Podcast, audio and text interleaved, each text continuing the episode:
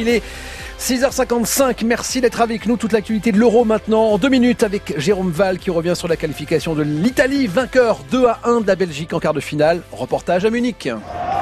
Et de 32, 32e match sans défaite pour l'Italie du sélectionneur Roberto Mancini. Et dans cette série, c'est sans conteste ce succès contre la Belgique qui est le plus convaincant. Les tifosi venus de toute la péninsule étaient aux anges hier soir dans l'Alliance Arena de Munich.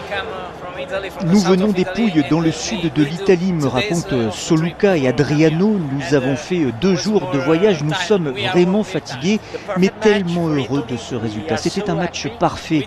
Je ne sais pas si l'Italie peut aller loin, nous ne sommes pas la meilleure équipe, mais avec le travail effectué depuis trois ans, c'est une équipe vraiment à part. Jusqu'à présent, dans cet euro, l'Italie avait eu un parcours, on ne va pas dire facile, mais sans gros obstacles face à des équipes largement à sa portée, la Turquie, le Pays de Galles ou l'Autriche. Hier, le test était autrement plus ardu et il a été passé haut la main avec des buts de Nicolo Barella et Lorenzo Insigne, le joueur de Naples décisif et désigné homme du match.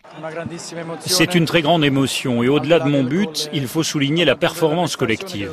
Mes coéquipiers ont tout donné. On va profiter de cette victoire, mais il faut vite récupérer car la demi-finale arrive rapidement. Ces efforts que l'équipe fournit depuis si longtemps commencent à payer. C'est une autre bataille qui se présente maintenant contre l'Espagne. Absente de la dernière Coupe du Monde, l'Italie n'avait plus atteint le dernier carré d'une grande compétition depuis l'Euro 2012. Pour la Belgique, en revanche, c'est un coup d'arrêt brutal. La déception est à la hauteur de la chute. Le chef d'orchestre des Diables Rouges, Kevin De Bruyne. On a essayé de tout faire je sais euh, il va y avoir des gens qui vont être fâchés euh, avec nous, qui est déçus.